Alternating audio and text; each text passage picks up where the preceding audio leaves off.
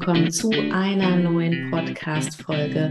Heute habe ich wieder eine wundervolle ähm, Frau zu Gast im Podcast und darf diese interviewen zu unserer gemeinsamen Reise im Mentoring. Und zwar ist Sarah heute hier zu Gast und ähm, ich spreche mit Sarah über ihre Zeit im Mentoring, ihre größten Aha's und was sich seit dem Mentoring bei ihr zu Hause verändert hat. Viel Spaß damit.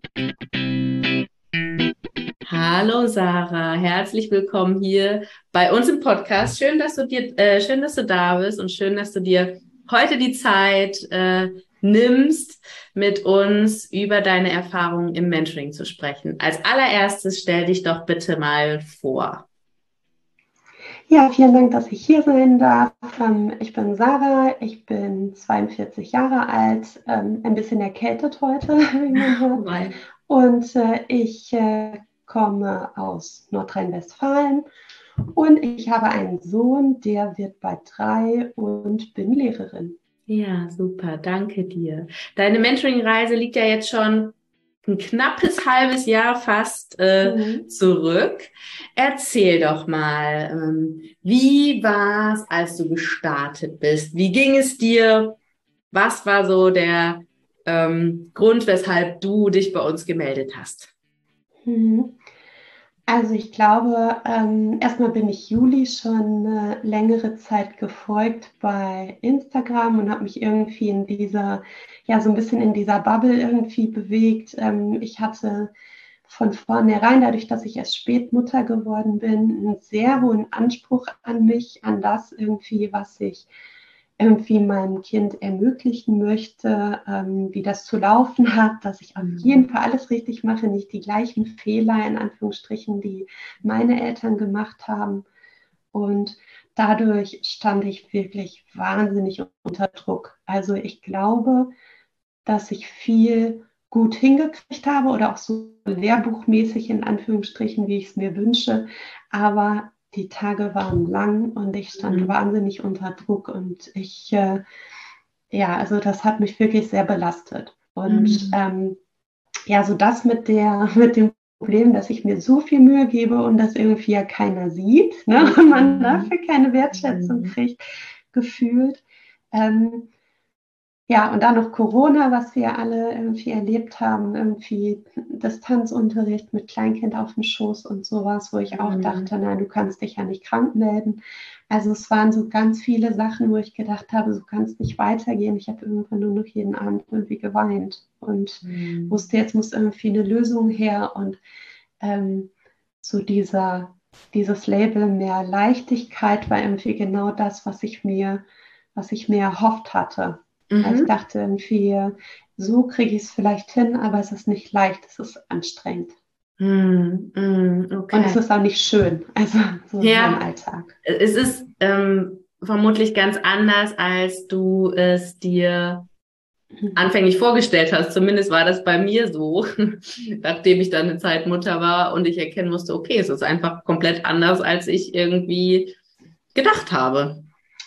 Ja, und auch so, wenn man andere anguckt, also dann das nächste, das nächste Teufelchen, das Vergleichen mit anderen, weil man mhm. denkt, ah, warum kriegen das alle so gut hin? Und die haben ja sogar X Kinder und mhm. das ist ja so und so. Und dann immer, warum schaffe ich das nicht? Und warum ist es für mich so schwer? Und mhm. irgendwie, das ist mir wirklich ganz, also das war schwierig.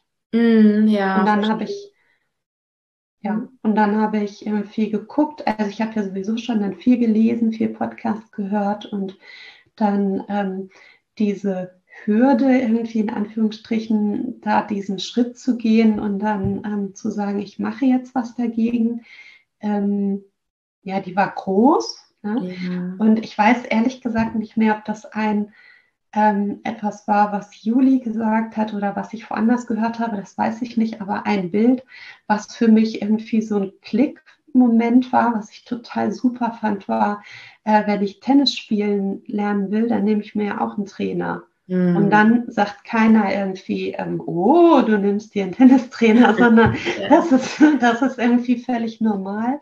Ja. Aber bei sowas ist das irgendwie, also fühlt sich das irgendwie noch komisch an und das ist ja eigentlich überhaupt nicht richtig, weil es ist ja, ja schön, wenn es für alle Beteiligten, ne? nicht nur für mich, sondern für meine ganze Familie ist es ja besser, wenn, wenn es einfacher ist, wenn es leichter läuft, wenn es mir besser geht. Ja, absolut, total schön gesagt. Und wenn du mit Hilfe von außen eine Abkürzung nimmst, ja, mhm, das, genau. wie du sagst, dir leichter machen und sich das mhm. auch zu erlauben. Total wertvoll, dass du da ja, den Mut zusammengenommen hast, sozusagen. Wie war es dann loszulegen?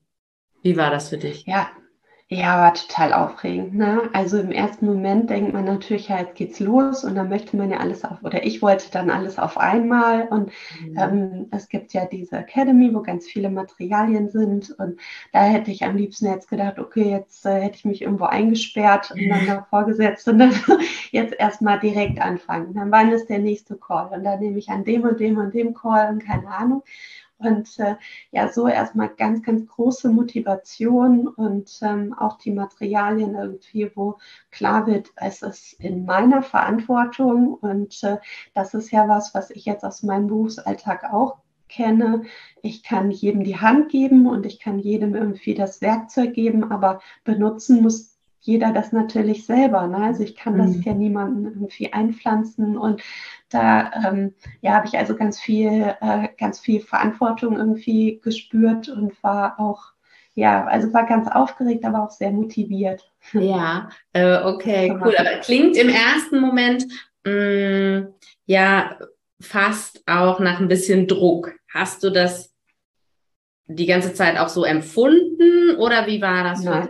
Hm. Nein, das war, also zu Beginn habe ich das schon so irgendwie gedacht, irgendwie, dass ich jetzt so viel wie möglich halt rausholen muss.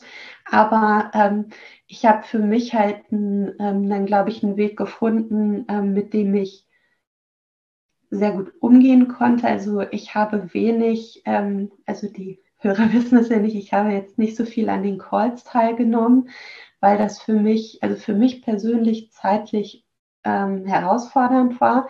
Aber es gibt Aufzeichnungen von den Calls und ich glaube, ich kann wahrscheinlich die an einer Hand abzählen, die ich nicht gehört habe. Mhm. Also ich habe das, ich habe in der Zeit quasi keinen Podcast mehr gehört, kein Hörbuch. Ich habe immer nur die Calls gehört. Ich habe die mhm. Calls im Auto gehört, ich habe die Calls beim Spülmaschine. Also ich habe das überall und ähm, von daher habe ich auch nie das Gefühl gehabt, was verpasst zu haben oder irgendwie, wenn ich jetzt wirklich merkte, es brennt was in mir, dann habe ich entweder dich kontaktieren können, wenn irgendwie was ganz Akutes ja. war und dann hast du mir so geholfen oder dann bin ich halt in den Call gegangen, das war ja auch okay und habe meine Frage natürlich stellen können oder meine Herausforderung, aber ähm, ich, ähm, also ich will nur sagen, dass es wirklich schön ist, dass es auch ähm, ja, dass man trotzdem so viel mitnimmt einfach. Genau. Ne? Also egal, ob man jetzt teilnimmt oder nicht. Und ähm, weil eben bei diesen,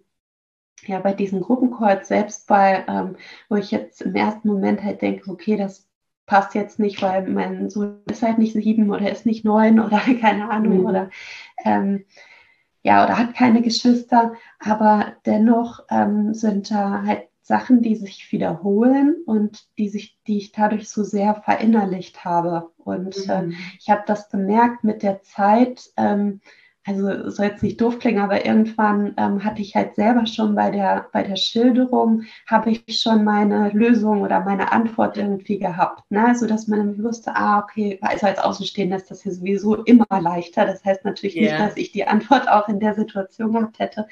Aber ich äh, fand toll, wie viel ich trotzdem mitnehmen konnte dadurch. Ja, das wäre jetzt auch meine Rückfrage tatsächlich gewesen. Das würde ja im Umkehrschluss heißen, selbst wenn du gar nicht so viele eigene Fragen gestellt mhm. hast in deiner Zeit, konntest du trotzdem ganz viel daraus für dich mitnehmen, richtig? Ja, auf jeden Fall. Also ich habe ähm, natürlich auch viele Sachen über meinen Sohn gelernt, den ich jetzt heute mit anderen Augen sehe oder äh, wo ich Situationen oder wo ich was anders einordne, wenn er sich so und so irgendwie verhält oder wenn das und das ist. Aber ich glaube, das größte Learning war irgendwie so bei mir selbst. Also ich habe wahnsinnig viel über mich gelernt. Und mhm. ähm, das ist, glaube ich, das, was mir heute im, äh, im Alltag wahrscheinlich noch, noch mehr sogar hilft. Mhm. Also ähm, was ich, was mir klar geworden ist irgendwie und ähm, ich, also dass es nicht immer nur um die um die Bedürfnisse jetzt von, von, von den Kindern geht, sondern was passiert denn, wenn die alle super erfüllt sind, aber meine eigenen nicht. Also mhm. für mich hat ähm, Selbstfürsorge einen anderen Stellenwert ähm, bekommen mhm. oder eingenommen und ähm, also gar nicht mal, ähm, also ja, ich finde Selbstfürsorge ist immer noch mal, ich komme mir immer doof vor, das zu sagen, weil das irgendwie für viele ja so einen Beigeschmack hat. Also ich meine jetzt nicht, dass ich mich in eine Badewanne lege oder ähm, also für mich heißt Selbstfürsorge auch, dass ich nicht den ganzen Tag fremdbestimmt war in erster Linie, weil da merke ich, das macht mich unzufrieden. Mhm. Und dann kann ich natürlich äh, an den Eisberg denken, wenn mein Sohn irgendwas macht oder ich weiß, ja, der schmeißt das jetzt durch die Gegend, weil er müde ist oder sowas. Da habe ich dann natürlich Verständnis für, aber trotzdem merke ich, wie in mir die Wut hochkommt. Ne? Ja. Und ja. das ist halt das, äh, wenn ich nicht äh, ja, wenn ich, wenn ich nicht für mich gesorgt habe. Mhm. Also so. Ähm, ja, erklär mal noch ein bisschen genauer. Das heißt, Selbstversorge findet jetzt wirklich in deinem Alltag statt. Also du achtest mehr auf dich mhm. oder wie ist das? Ja, also ich, ähm, ich habe halt identifizieren können, was mir gut tut, also was ich brauche irgendwie, um, um zufrieden zu sein und äh, das oder zufrieden mehr irgendwie. Also das kann man ja nicht immer jeden Tag schaffen. Mhm. Und das versuche ich dann in meinem Alltag umzusetzen. Das heißt, für mich hat zum Beispiel Bewegung einen ganz großen Stellenwert. Und das heißt, wenn ich mich den ganzen Tag nicht bewegt habe, dann weiß ich, dass irgendwann nachmittags meine Laune sonst wo steht. Mhm. Und das heißt, dass ich es äh, am besten so mache, jetzt an den Tagen vielleicht, wo ich nicht arbeiten muss, dann ähm, muss ich, bevor irgendwie mein, mein Mann startet zu arbeiten, dann gehe ich irgendwie, und wenn es nur eine Viertelstunde ist, gehe ich eine Viertelstunde raus, weil diese Viertelstunde kann mir niemand mehr nehmen an dem Tag. Und dann, egal was dann kommt, dann weiß ich, okay, das hatte ich jetzt schon mal. Oder ich gehe irgendwie laufen oder ich ähm, ich mache so irgendwas für mich und am Wochenende ist das morgens auch das Erste, was ich tue, weil dann habe ich die Zeit garantiert. Ja. Und für mich ist das irgendwie so ein bisschen mit, mit Planung verbunden und ähm, da muss man sich vielleicht auch manchmal irgendwie zu, ähm, ja, zu überwinden, irgendwie was mhm. zu machen, wo man äh, vielleicht dann in dem Moment dann nicht so die Lust zu hat. Aber ich weiß halt, dass das ganz, ganz wichtig für mich ist, weil ich sonst unzufrieden bin. Ja. Und wenn ich unzufrieden bin, dann ist es, ich glaube, es geht ganz vielen so, dann äh, ist es sehr schwierig, verständnisvoll und empathisch zu sein. Und ja. äh, dann ähm, kann ja, dann kann ich das einfach nicht mehr so gut. Absolut verständlich. Hat ja auch ganz viel mit Prioritäten setzen ja, genau. zu tun. Ne? Ähm, mhm. Du hast anfänglich davon gesprochen, dass du dir mehr Leichtigkeit wieder mhm. in deinen Alltag gewünscht hast. Mhm. Was würdest du denn jetzt sagen, wo stehst du heute? Gibt es mehr Leichtigkeit in deinem beziehungsweise eurem Familienalltag? Mhm. Auf jeden Fall. Also es gibt auf jeden Fall mehr Leichtigkeit, einfach weil ich nicht mehr äh, den ganzen Tag so angestrengt bin. Ich habe immer noch, ich glaube, dass ich immer noch sehr hohe Ansprüche habe, ähm, mhm. wo ich noch dran arbeiten darf irgendwie. Aber es, ähm, also es hat mir viele Wege oder viele Baustellen aufgezeigt, die ich angehen darf. Und ähm, aber dennoch ist es so viel leichter geworden, weil ich viele Sachen jetzt schneller verstehen kann und dadurch irgendwie ja nicht gegen irgendwas ankämpfen muss. Also mhm. ich muss dann nicht sagen, ja, ich bin so wütend und ich bin so wütend, ne? also so irgendwie, mhm. sondern ich weiß, also ich merke inzwischen, was ich früher vielleicht nicht so hatte, ich merke, wenn die Wut hochkommt, also ich spüre, wie die sich so langsam hochfrisst mhm. und dann weiß ich, okay, wow, jetzt ist gerade, äh, jetzt geht's hier gleich rund ne? und äh, dann kann ich die Reißleine ziehen. Also dann kann mhm. ich sagen, okay, äh, wie verfahre ich jetzt? Und ähm, ich weiß dann ja auch ähm, im Gegensatz zu früher, was der Grund dafür ist. Mhm. Und dann kann ich auch ähm, was anbieten. Also, also ganz banal irgendwie, dass ich meinem Sohn dann sagen kann, hier, ich merke, ich bin unzufrieden, ich möchte mich gerne ein bisschen bewegen.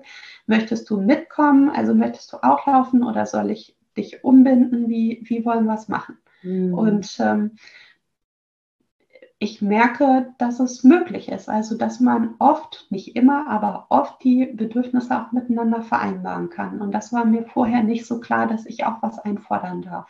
Ja, das bedürfnisorientiert eben nicht nur bedeutet, mhm. die Bedürfnisse genau. des Kindes zu sehen und zu erfüllen, genau. sondern uns selbst eben auch mit unseren eigenen Bedürfnissen zu sehen und gucken, wie wir das ähm, in Einklang, na, muss ja gar nicht in Einklang gebracht werden, aber wie wir eben auch unsere Bedürfnisse ähm, im Blick haben dürfen und auch erfüllen dürfen. Ne? Ja, absolut. Und du hast gerade so schön gesagt, ähm, du, es haben sich viele Baustellen aufgetan. Auch das ist ja absolut normal, weil wir mhm. ähm, die Lupe rausholen und wirklich ganz genau drauf gucken. Und das ist ja auch klar, mh, hm, dass da Dinge zum Vorschein kommen. Und das sind ja aber auch Chancen, um daraus irgendwie sich weiterzuentwickeln. Ne? Und das ist ja das Wertvolle daran, sich dessen überhaupt erstmal bewusst zu werden das habe ich genauso empfunden, dass ich äh, irgendwie so innere Anteile, das innere Team irgendwie, davon hatte ich zwar gehört, damit hatte ich mich auch schon mal befasst, aber jetzt in einem ganz anderen Rahmen und ähm, irgendwie betrachtet kindliche Prägung generell, warum sind wir so, warum sind unsere Eltern so. Ähm, Verhältnis zu meiner Mutter hatte ich auch mit Juli mal besprochen, ganz konkret. Und da habe ich so viel mitgenommen und das ist, also von daher sehe ich das absolut so, dass ich jetzt halt dann weiß, ach, das ist wieder das Thema. Also so irgendwie und dann kann ich sagen, okay, dann kann ich es aber da lassen. Dann weiß ich, ach, das ist wieder das und deswegen. Ne? Also das meine ich, die Baustellen haben sich aufgetan, aber das ist, äh, das ist super, weil mir das hilft mir halt. Ne? Das hilft ja. mir, Sachen einzuordnen und eine Orientierung zu haben. Ja, absolut, total wertvoll. Was ähm würdest du denn anderen Müttern raten, die, ja, die sich ebenfalls mehr Leichtigkeit in ihrem Alltag wünschen?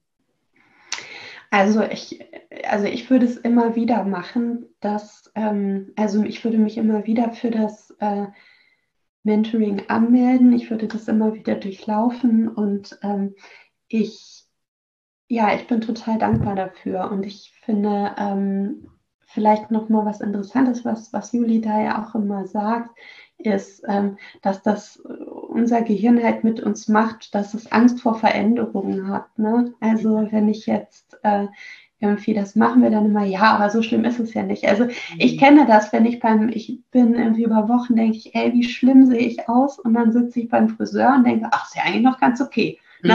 Also so irgendwie mhm. dieses Bild. Und ich glaube, das ist ganz normal, dass man kurz vor der Veränderung, dass man Angst davor hat, was ist denn dann? Ne? Mhm. Und es ist ja auch, es, es ist ja auch herausfordernd, irgendwie sich, also sich wirklich im Spiegel zu betrachten und zu sagen, hier, ich äh, lerne mich jetzt kennen, aber es ist so, so wertvoll und es macht, es, es ist für, für einen selbst und für die Familie wirklich ganz, ganz, ganz bereichernd.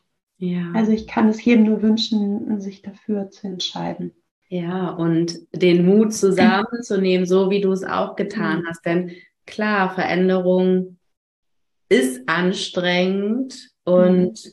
Da kommen erstmal Widerstände hoch und gleichzeitig kann es eben so, so viel bewirken, so wie du es uns auch gerade geschildert hast, was sich ähm, ja, bei dir, bei euch alles verändert hat. Ja, cool. Danke, Sarah. Danke für deine Geschichte und für deine Zeit und ja, den Mut, deine Geschichte auch hier mit anderen zu teilen. Vielen, vielen Dank. Das war Sarahs Geschichte.